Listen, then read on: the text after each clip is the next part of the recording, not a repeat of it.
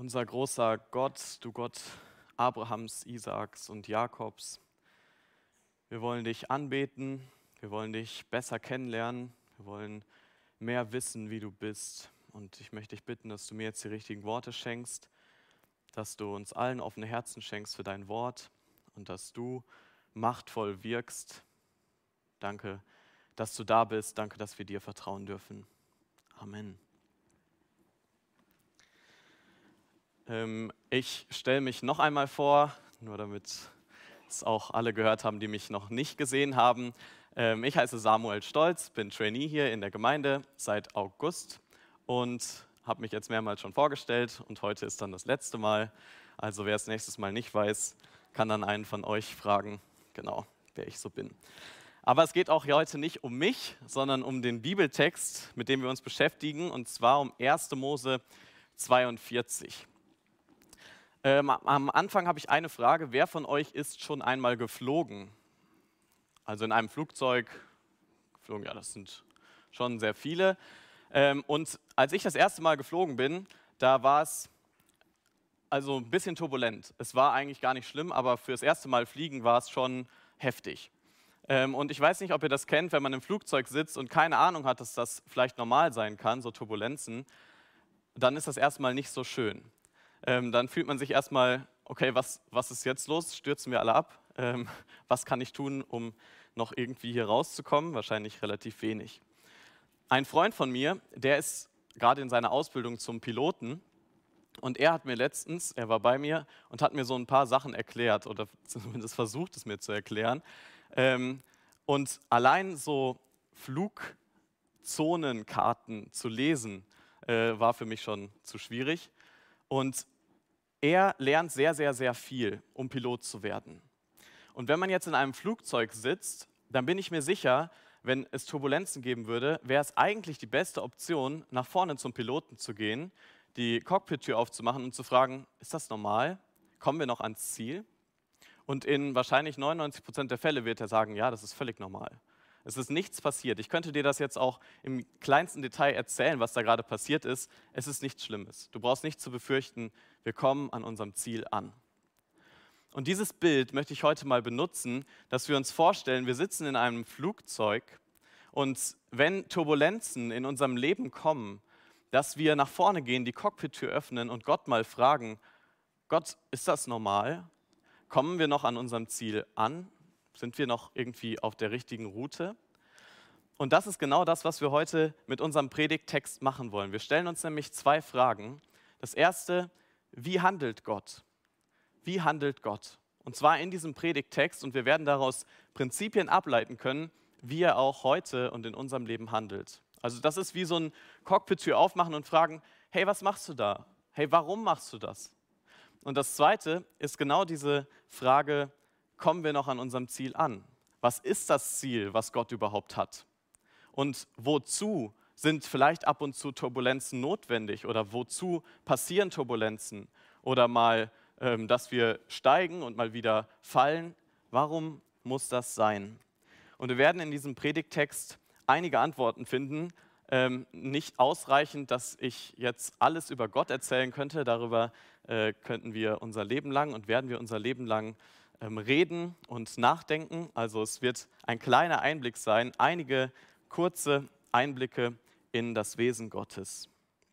Und ich möchte aus dem, zweit, aus dem ersten Buch Mose im Kapitel 42 die ersten fünf Verse lesen. Ich werde immer ein paar Verse lesen, kurz was dazu sagen und wir werden sehen, wie handelt Gott. Und ihr dürft sehr gerne mitlesen, ähm, eure Bibeln oder Gottesdienstblätter zur Hand nehmen. 1. Mose 42 Abvers 1. Als Jakob sah, dass Getreide in Ägypten war, da sagte Jakob zu seinen Söhnen, was seht ihr einander an? Und er sagte, siehe, ich habe gehört, dass es in Ägypten Getreide gibt. Zieht hinab und kauft uns von da Getreide, damit wir am Leben bleiben und nicht sterben. Da zogen die zehn Brüder Josefs hinab, um Getreide aus Ägypten zu kaufen. Aber Benjamin, Josefs Bruder, sandte Jakob nicht mit seinen Brüdern, denn er sagte, dass ihm nicht etwa ein Unfall begegne. Und so kamen die Söhne Israels unter den Ankommenden, um Getreide zu kaufen, denn die Hungersnot war auch im Land Kanaan. Was wir hier sehen, Jakob und seine Söhne, alle, die noch bei ihm leben. Das sind elf an der Zahl. Ähm, der zwölfte oder der eigentlich elfte ist in Ägypten. Das ist Josef. Jakob und seine Söhne haben Hunger, weil eine Hungersnot im Land herrscht. Und es ist interessant, weil die letzten Wochen, wenn ihr euch daran erinnert, ging es gar nicht um Jakob. In Kapitel 37, damit haben wir angefangen, steht ganz am Anfang, das ist die Geschichte Jakobs. Also eigentlich sind wir gerade mitten in einer Predigtserie über Jakob. Aber Jakob war in Kapitel 38, 39, 40 und 41 gar nicht vorhanden. Also wir haben ihn gar nicht erlebt. Und jetzt kommt er auf einmal wieder ins Bild. Die Zeit dazwischen ist gar nicht mal so kurz. Also wir können das innerhalb von ein paar Minuten lesen, alle Kapitel, und dann denken wir, ah, jetzt kommt Jakob wieder. Aber die Zeit dazwischen waren ungefähr 22 Jahre. Also die Zeit zwischen dem, dass Josef nach Ägypten verschleppt wurde und dass Jakob jetzt hier wieder aufs Bild kommt, sind ungefähr 22 Jahre. Josef war 17 Jahre alt, als er nach Ägypten kam. Dann hat er 13 Jahre als Sklave gedient und war im Gefängnis. Und dann hatte er diesen Aufstieg erlebt, dass er den Traum des Pharaos gedeutet hat. Und sieben Jahre, die schon gute Jahre waren, wo er viel Korn eingesammelt hat, die waren jetzt schon vorbei. Und ungefähr zwei Jahre lang war schon eine Hungersnot im Land. Und auch die ähm, Dinge, die sich Jakob angespart hatte zu Hause, die gingen langsam leer. Die Vorräte wurden langsam alle. Und deswegen musste er natürlich auch seine Söhne nach Ägypten schicken. 22 Jahre, da kann viel passieren. In 22 Jahren sehen wir Josefs Geschichte, wo sehr, sehr viel passiert.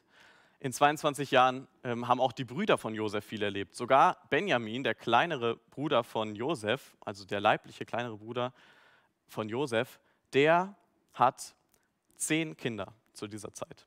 Also es ist kein kleiner Junge mehr, wie man sich vielleicht manchmal vorstellt, sondern selbst der ist schon ein ausgewachsener Mann, der schon selber zehn Kinder hat und wird trotzdem von seinem Vater noch ziemlich interessant, wie ein kleines Kind eigentlich behandelt.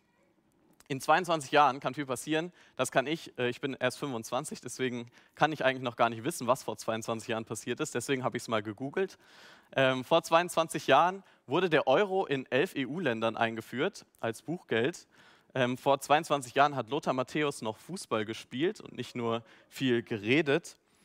Und vor 22 Jahren haben sich alle Leute gefragt, wird es, werden die Computer es schaffen, die Umstellung von 1999 auf 2000?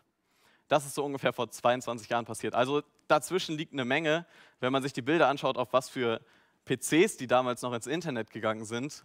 Ähm, es sieht lustig aus, aber wahrscheinlich nur für mich, weil ich noch so jung bin. 22 Jahre können also eine Zeit sein, wo viel passiert. Es kann aber genauso gut eine Zeit sein, die sehr, sehr schmerzvoll und sehr lang ist. Und das war es, glaube ich, für Jakob. Das Letzte, was wir von Jakob lesen, ist, er trauert tief über seinen Sohn, über den Verlust seines Sohnes Josef. Das ist das Letzte, was wir in Kapitel 37 von ihm lesen. Und diese Trauer zieht sich irgendwie bis zu diesem Punkt durch, denn die Trauer hat wie umgeschlagen in eine Art Helikoptervater-Dasein, das er für seinen Sohn Benjamin jetzt aufbringt. Der einzige Sohn, der von seiner Lieblingsfrau, die auch schon gestorben ist, Rahel, noch übrig geblieben ist, für den gibt er jetzt alles. Den lässt er nicht mit seinen Brüdern nach Ägypten ziehen, denn er hat wirklich Angst um ihn. Also für Jakob waren die 22 Jahre wahrscheinlich einfach nur schrecklich. Und ich glaube, ich kann mich noch gar nicht so gut da reinversetzen, was das für eine Zeitspanne ist. 10, 20, 22 oder noch mehr Jahre Schmerz zu empfinden. Vielleicht für jemanden zu beten aus der eigenen Familie, dass er Christ wird und er wird es nicht.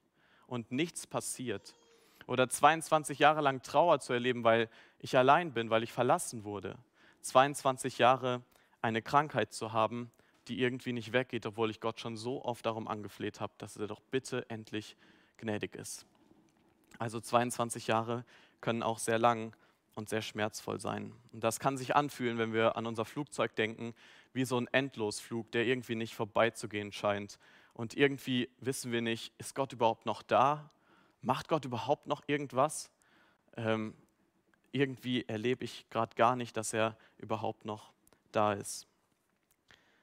Dieses Kapitel, der Anfang des Kapitels zeigt uns, okay, Gott ist noch nicht am Ende. Gott ist mit der Geschichte Jakobs noch nicht am Ende. Selbst wenn es für Jakob vielleicht in dem Moment noch überhaupt nicht greifbar scheint, weil das Einzige, woran er denkt, ist, dass er jetzt Hunger hat und ähm, wieder Getreide braucht.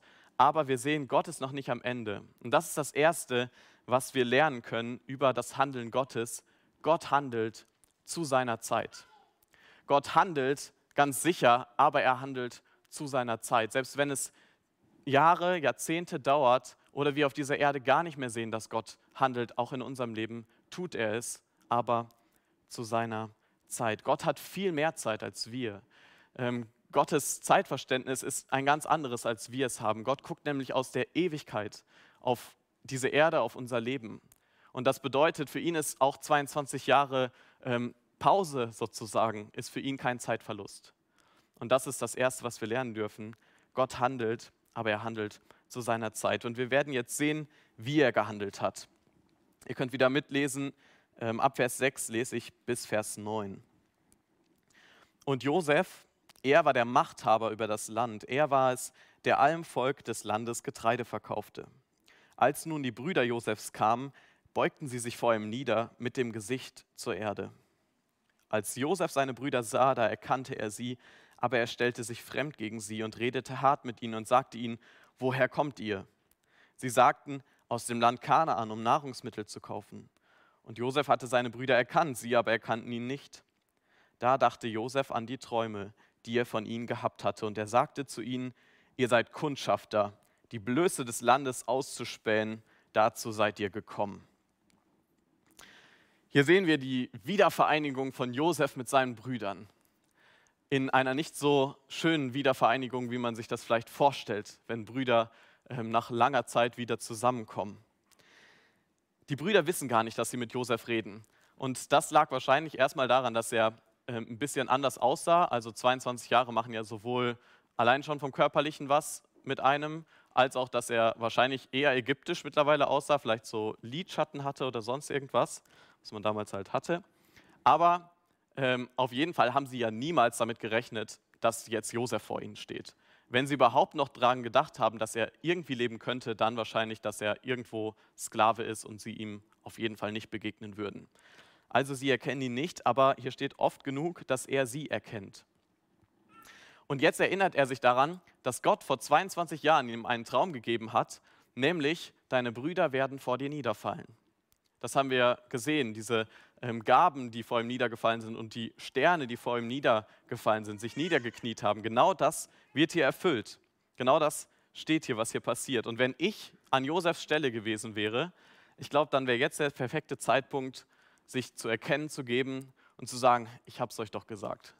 Vor 22 Jahren, wisst ihr noch, da habe ich euch gesagt, genau das wird passieren. Und genau das ist jetzt passiert. Zum Glück bin ich nicht Josef, ähm, weil das wahrscheinlich nicht gut gewesen wäre für die ganze Geschichte. Aber Josef handelt hier ganz anders. Josef handelt hier mit der Weisheit Gottes. Und das ist etwas, was wir durch den ganzen Bibeltext jetzt sehen werden. Josef handelt so, wie Gott handeln würde. Josef handelt nämlich sehr, sehr weise. Er handelt gnädig und er handelt unglaublich liebevoll mit seinen Brüdern. Josef macht das nicht, was ich machen würde. Josef sagt nicht, ah, guck mal, ich bin Josef, ich habe es euch doch gesagt. Er erinnert sich dran und weiß, Gott kommt zu seinem Ziel. Und er weiß, jetzt werde ich so handeln, dass ich das Beste für meine Brüder will, auch wenn sie das vielleicht in erster Instanz gar nicht wissen. Die Brüder wollen also Getreide kaufen ähm, und der hohe Ägypter, der da vor ihnen steht, glaubt ihnen irgendwie nicht. Und jetzt ähm, ist es für sie natürlich ein Problem. Aber was macht man, wenn einem jemand nicht glaubt? Man versucht sich glaubwürdig zu machen. Und das tun sie jetzt, indem sie ihm Details über sich selbst geben. Das sehen wir ab Vers 10. Sie, also die Brüder, sagten zu ihm, Nein, mein Herr, sondern deine Knechte sind gekommen, um Nahrungsmittel zu kaufen. Wir alle, Söhne eines Mannes sind wir, redliche Männer sind wir. Deine Knechte sind keine Kundschafter. Er aber sagte zu ihnen, nein, sondern die Blöße des Landes zu erspähen seid ihr gekommen. Da sagten sie, zwölf an der Zahl sind deine Knechte, Brüder sind wir, Söhne eines Mannes im Land Kanaan. Und siehe, der Jüngste ist heute bei unserem Vater geblieben und der eine, er ist nicht mehr. Josef aber sagte zu ihnen, das ist es, was ich zu euch gesagt habe, Kundschafter seid ihr, daran sollt ihr geprüft werden, so wahr der Pharao lebt.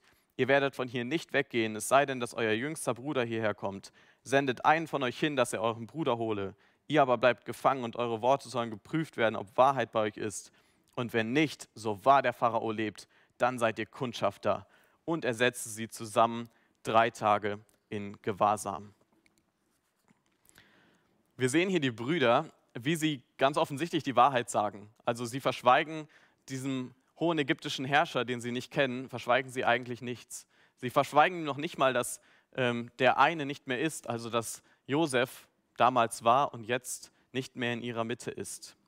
Sie fügen Infos an, um möglichst glaubwürdig zu erscheinen.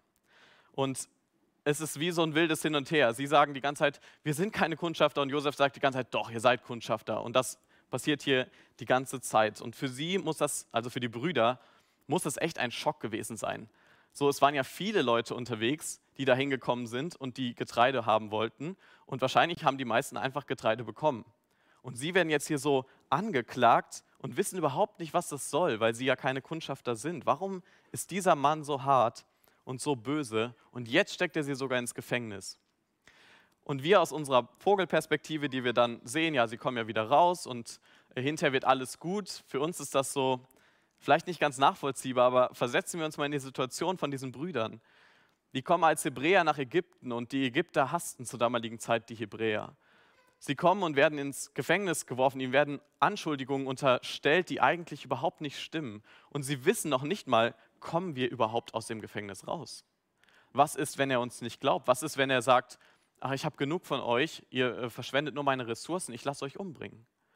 Sie wussten nicht, was mit ihnen passiert. Sie wussten nicht, dass sie rauskommen und dass sie noch einmal nach Hause zu ihrem Vater kommen werden. Und vielleicht kennen wir genau solche Situationen auch.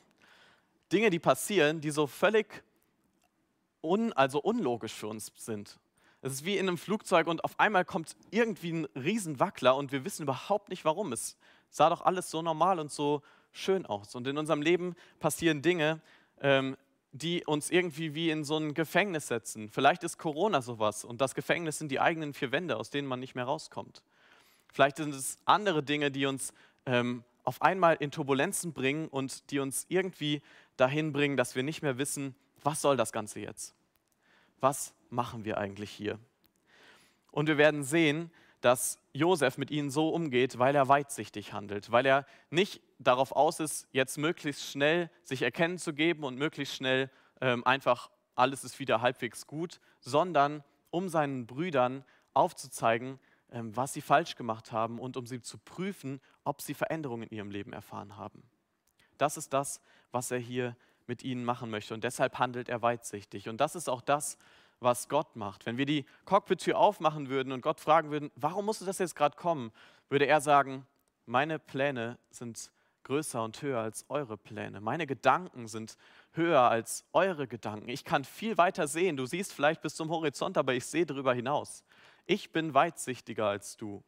Und deswegen kannst du es vielleicht gerade nicht verstehen, aber setz dich beruhigt hin, wenn das nächste Mal die Turbulenz kommt. Mach dir bewusst, ich bin weitsichtig, ich handle weitsichtig. Also das Zweite, was wir lernen dürfen, Gott handelt weitsichtig, auch wenn wir das wahrscheinlich oft gar nicht im ersten Moment verstehen, so wie die Brüder das hier nicht verstanden haben, warum dieser ägyptische Herrscher das mit ihnen gemacht hat. Ich möchte weiterlesen ab Vers 18 und das ist jetzt der Schlüsselabschnitt ähm, dieses Kapitels. Vers 18 bis 26. Am dritten Tag aber sagte Josef zu ihnen, tut Folgendes, dann sollt ihr leben, ich fürchte Gott. Wenn ihr redlich seid, so bleibe einer eurer Brüder gefangen im Haus eures Gewahrsams, ihr aber zieht hin, bringt Getreide für den Hunger eurer Häuser. Euren jüngsten Bruder aber sollt ihr zu mir bringen, dass eure Worte sich als zuverlässig erweisen und ihr nicht sterbt. Und sie taten so. Da sagten sie einer zum anderen, für wahr, wir sind schuldbeladen wegen unseres Bruders dessen Seelenangst wir sahen, als er uns um Gnade anflehte, wir aber nicht hörten. Darum ist diese Not über uns gekommen. Und Ruben antwortete ihnen, habe ich nicht zu euch gesagt, versündigt euch nicht an dem Jungen? Aber ihr habt nicht gehört. Doch siehe, sein Blut wird gefordert. Sie aber erkannten nicht, dass Josef es verstand, denn der Dolmetscher war zwischen ihnen und er wandte sich von ihnen ab und weinte. Dann kehrte er zu ihnen zurück, redete zu ihnen und er nahm von ihnen Simeon und band ihn vor ihren Augen. Und Josef befahl, dass man ihre Gefäße mit Getreide fülle und ihr Geld jedem in seinen Sack zurücklege und ihnen Wegzehrung auf den Weg mitgebe. Und man tat ihnen so. Dann luden sie ihr Getreide auf ihre Esel und zogen davon. Josef befiehlt jetzt, dass einer der Brüder da bleiben soll, damit ähm, sie Benjamin holen, zu ihm bringen. Und er will damit sicher gehen, zumindest scheint es so oder tut er so, dass sie wirklich die Wahrheit sagen, dass sie keine Kundschafter sind. Und für die Brüder ist das eine Katastrophe. Ähm, und sie denken, dass Gott sie damit bestrafen möchte für das, was sie vor 22 Jahren an Josef getan haben. Sie sehen da direkt einen Zusammenhang. Sie merken, dass uns das jetzt passiert, das ist, weil vor 22 Jahren wir unseren Bruder Josef verkauft haben. Das ist die Schuld, die jetzt auf uns zurückkommt. Und das, was die Brüder da denken, ist ein sogenannter Tun-Ergehen-Zusammenhang. Also man tut etwas und es ergeht einem entsprechend. Ähm, das kennen wir zum Beispiel auch von den Freunden von Hiob. Ich weiß nicht, wer gerade den Bibelleseplan macht, äh, in einem Jahr durch die Bibel. Dort sind wir gerade im Buch Hiob und da kommen die Freunde und sagen Hiob immer wieder, hey, weil du das und das getan hast oder weil du gesündigt hast, erfährst du jetzt dieses Leid. Es muss Sünde in deinem Leben sein, sonst würdest du das nicht erfahren. Das ist der Tun-Ergehen-Zusammenhang. Also man tut etwas und es passiert etwas. Und ich kenne das ähm, dieses Denken aus meinem Leben genauso, dass ich denke, oh, weil ich da und da X und Y gemacht habe, deswegen geht es mir zu schlecht. Ähm, weil ich das und das nicht gemacht habe oder gemacht habe, deswegen erfahre ich jetzt dieses oder jenes Leid. Und jetzt kann man das so, also in einer gewissen Art und Weise ist das schon richtig. Also die Brüder erleben tatsächlich, dass dieser Mann so hart mit ihnen umgeht. Ähm, weil sie damals Josef verkauft haben, weil das ja Josef ist. Also es ist logisch, dass es ihnen jetzt so schlechter geht, weil der, der vor ihnen steht, der würde nicht vor ihnen stehen, hätten sie damals vor 22 Jahren ihn nicht verkauft. Also zu einem gewissen Sinne ist das schon richtig. Die Frage ist nur, was denken wir, warum sollte Gott, jetzt in unserem Fall nicht Josef, sondern Gott, warum sollte Gott uns strafen für gewisse Dinge? Wir können uns Gott entweder vorstellen als unseren Richter oder als unseren Vater. Stellen wir uns Gott als unseren Richter vor, dann bedeutet das, die Dinge, die mir jetzt passieren, die gibt Gott mir, weil ich gesündigt habe. Das heißt, Gott ist zornig auf mich und Gott gibt mir jetzt die gerechte Strafe sozusagen für das, was ich irgendwann mal getan habe. Und dieses Denken ist in erster Linie gar nicht falsch, weil das ist genau das, was Gott sagt. Er sagt, wenn ihr gegen mich sündigt, dann bekommt ihr Strafe dafür. Und das ist genau das, ähm, warum wir dann zu Jesus kommen, weil die Strafe für das, was wir gegen Gott tun, ist der Tod. Der Lohn der Sünde ist der Tod. Also es ist schon in einem gewissen Sinn richtig, wenn wir Gott als Richter sehen. Aber wenn wir auf Jesus Christus vertrauen, dann vertrauen wir ja darauf, dass das, was eigentlich wir bekommen sollten, dass das Jesus Christus am Kreuz getragen hat. Und dass wir jetzt keine Strafe, kein Gericht mehr zu befürchten haben, dass wir ohne Strafe und ohne Gericht vor Gott kommen dürfen. Und wenn die Dinge uns dann passieren, dann brauchen wir nicht denken, ah, das passiert jetzt, weil Gott mich strafen möchte und weil er sein Gericht über mich ausgießt oder sonst irgendetwas, sondern weil Gott mich liebt. Das ist nämlich auch das, was wir bei Josef sehen. Josef liebt seine Brüder, deswegen geht er so hart mit ihnen um. Josef liebt seine Brüder genug, um hart mit ihnen umzugehen. Wir sehen das, weil er weinen muss. Er muss weinen, weil er ähm, seinen Brüdern so viel Leid auch, also in ihrem Sinne Leid zufügt für den kurzen Moment, weil es für sie nicht einfach ist und weil er merkt, seinen Brüdern, da fängt ein Denkprozess an und sie erkennen, dass sie falsch gehandelt haben an ihm selbst. Für ihn ist das nicht leicht, ähm, einfach so seine Brüder zu erziehen. Aber er macht das, ähm, um weitsichtig das Beste für sie herauszuholen. Und vielleicht denkst du jetzt, das ist doch keine Liebe. Liebe ist doch, ähm, wenn ich dem anderen möglichst viel Gutes tue. Und das bedeutet doch, ich packe ihn in Watte ein und ich möchte möglichst, dass er sich nicht verändert und dass er so bleibt, wie er ist. Dann ist das richtige Liebe. Aber ich glaube, das ist keine richtige Liebe. Zumindest nicht, wenn man das immer nur macht. Ich glaube, Liebe sucht doch das Beste und das möglichst Beste für den anderen. Das bedeutet, als Vater würde ich doch das Beste, was ich habe, in meine Kinder investieren, also ihnen das Beste, was ich selber weiß, geben. Und das, was in ihnen nicht gut ist, das möchte ich doch aus ihnen herausholen, dass sie nicht weiter böse bleiben, also so gut es natürlich geht. Das Letzte, was wir also lernen über Gott, ist, dass er unser Vater ist. Als seine Kinder, wenn wir auf Jesus Christus vertrauen, ist Gott unser Vater. Und alles, was wir an Turbulenzen erleben, ist, weil er uns erziehen möchte. Und jetzt kommen wir von dem, wie Gott handelt, also Gott handelt zu seiner Zeit, er handelt weitsichtig und er handelt wie ein Vater, kommen wir zu dem Wozu. Was hat das Ganze für ein Ziel? Was ist der Zweck dahinter? Nach dieser Szene, die wir gerade gelesen haben, ähm, reiten die Brüder wieder nach Hause. Und einer von ihnen öffnet seinen Sack mit Getreide und da sieht er auf einmal, da ist noch Geld drin. Sie haben schon ein bisschen Panik, kommen nach Hause zu ihrem Vater, zu Jakob und erzählen ihm davon. Sagen ihm, was passiert ist, dass dieser Ägypter so hart mit ihnen war. Und dann öffnen sie alle ihre Säcke und sehen, überall liegt ganz oben das Geld drin, was sie eigentlich gezahlt haben. Und sie bekommen furchtbare Panik, weil sie denken, jetzt werden wir auch noch als Diebe dargestellt jetzt haben wir es uns völlig mit diesem hohen Ägypter vertan. Wir haben keine Chance mehr, irgendwie vor ihm als gut dazustehen, weil er uns eh nicht mehr glauben wird. Und wir sehen die Reaktion von Jakob auf das, was sie ihm erzählen. Ihr Vater Jakob aber sagte zu ihnen, ihr habt mich der Kinder beraubt. Ab Vers 36, Josef ist nicht mehr und Simeon ist nicht mehr da. Und Benjamin wollt ihr wegnehmen. Das alles kommt über mich. Da sagte Ruben zu seinem Vater, meine beiden Söhne darfst du töten, wenn ich ihn dir nicht wiederbringe. Gib ihn in meine Hand und ich werde ihn zu dir zurückbringen. Er aber sagte, mein Sohn zieht nicht mit euch hinab, denn sein Bruder ist tot und er allein ist übrig geblieben. Begegnete ihm ein Unfall auf dem Weg, auf dem ihr zieht, so würdet ihr mein graues Haar mit Kummer in den Scheol hinabbringen.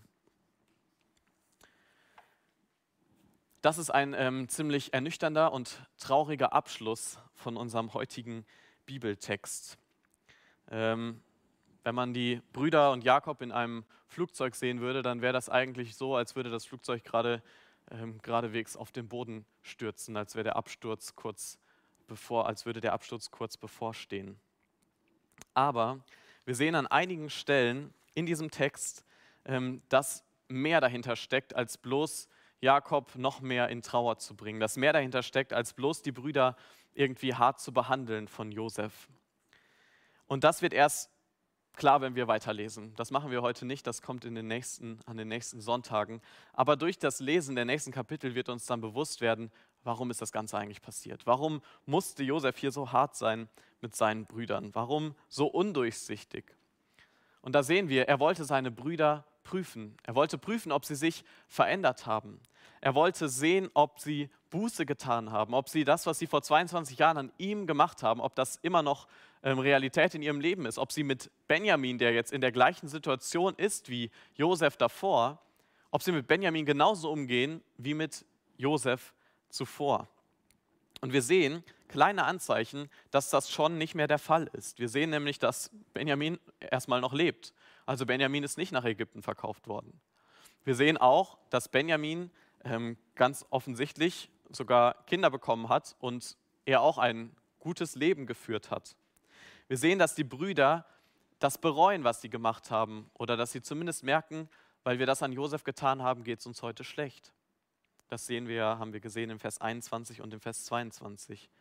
Und wir sehen zum Schluss Ruben, der sogar sagt, du darfst meine beiden Kinder töten, wenn ich dir Benjamin nicht heil zurückbringe. Vorher waren sie sich alle einig, ja, wir wollen Josef wegschaffen. Und hinterher sehen wir später auch noch, dass Judah sich vehement dafür einsetzt, zu sagen, ich werde dir Benjamin zurückbringen. Ich setze mein Leben dafür ein, dass er zurückkommt. Alles, was hier passiert, könnte man als Heiligung bezeichnen was Josef an den Brüdern von ihm vollzieht, ist, dass er sie auf ihre Sünde anspricht, sie konfrontiert damit. Ihnen zeigt, dass sie so, wie sie gehandelt haben, nicht richtig gehandelt haben und dass er möchte, dass sie sich verändern und dass er das aus ihnen herauskitzeln möchte, wenn man das so sagen kann. Er möchte, dass sie heiliger werden, dass sie mehr Gotteserkenntnis gewinnen, nämlich dass das, was sie getan haben, falsch war und dass sie sich ändern sollten. Auch in den nächsten Kapiteln ähm, wird Josef das noch weiterhin tun, bis er irgendwann selber nicht mehr kann, bis er irgendwann zusammenbricht, weint und seinen Brüdern um die Arme fällt, in die Arme fällt, weil er weiß, ähm, dass sie diesen Prozess irgendwie ein Stück weit mehr verstanden haben. Ich glaube, das ist der Hauptgrund, warum wir in unserem Flugzeug so oft Turbulenzen erleben oder Durststrecken erleben oder Dinge erleben, die irgendwie ganz komisch sind, die wir gar nicht richtig einordnen können.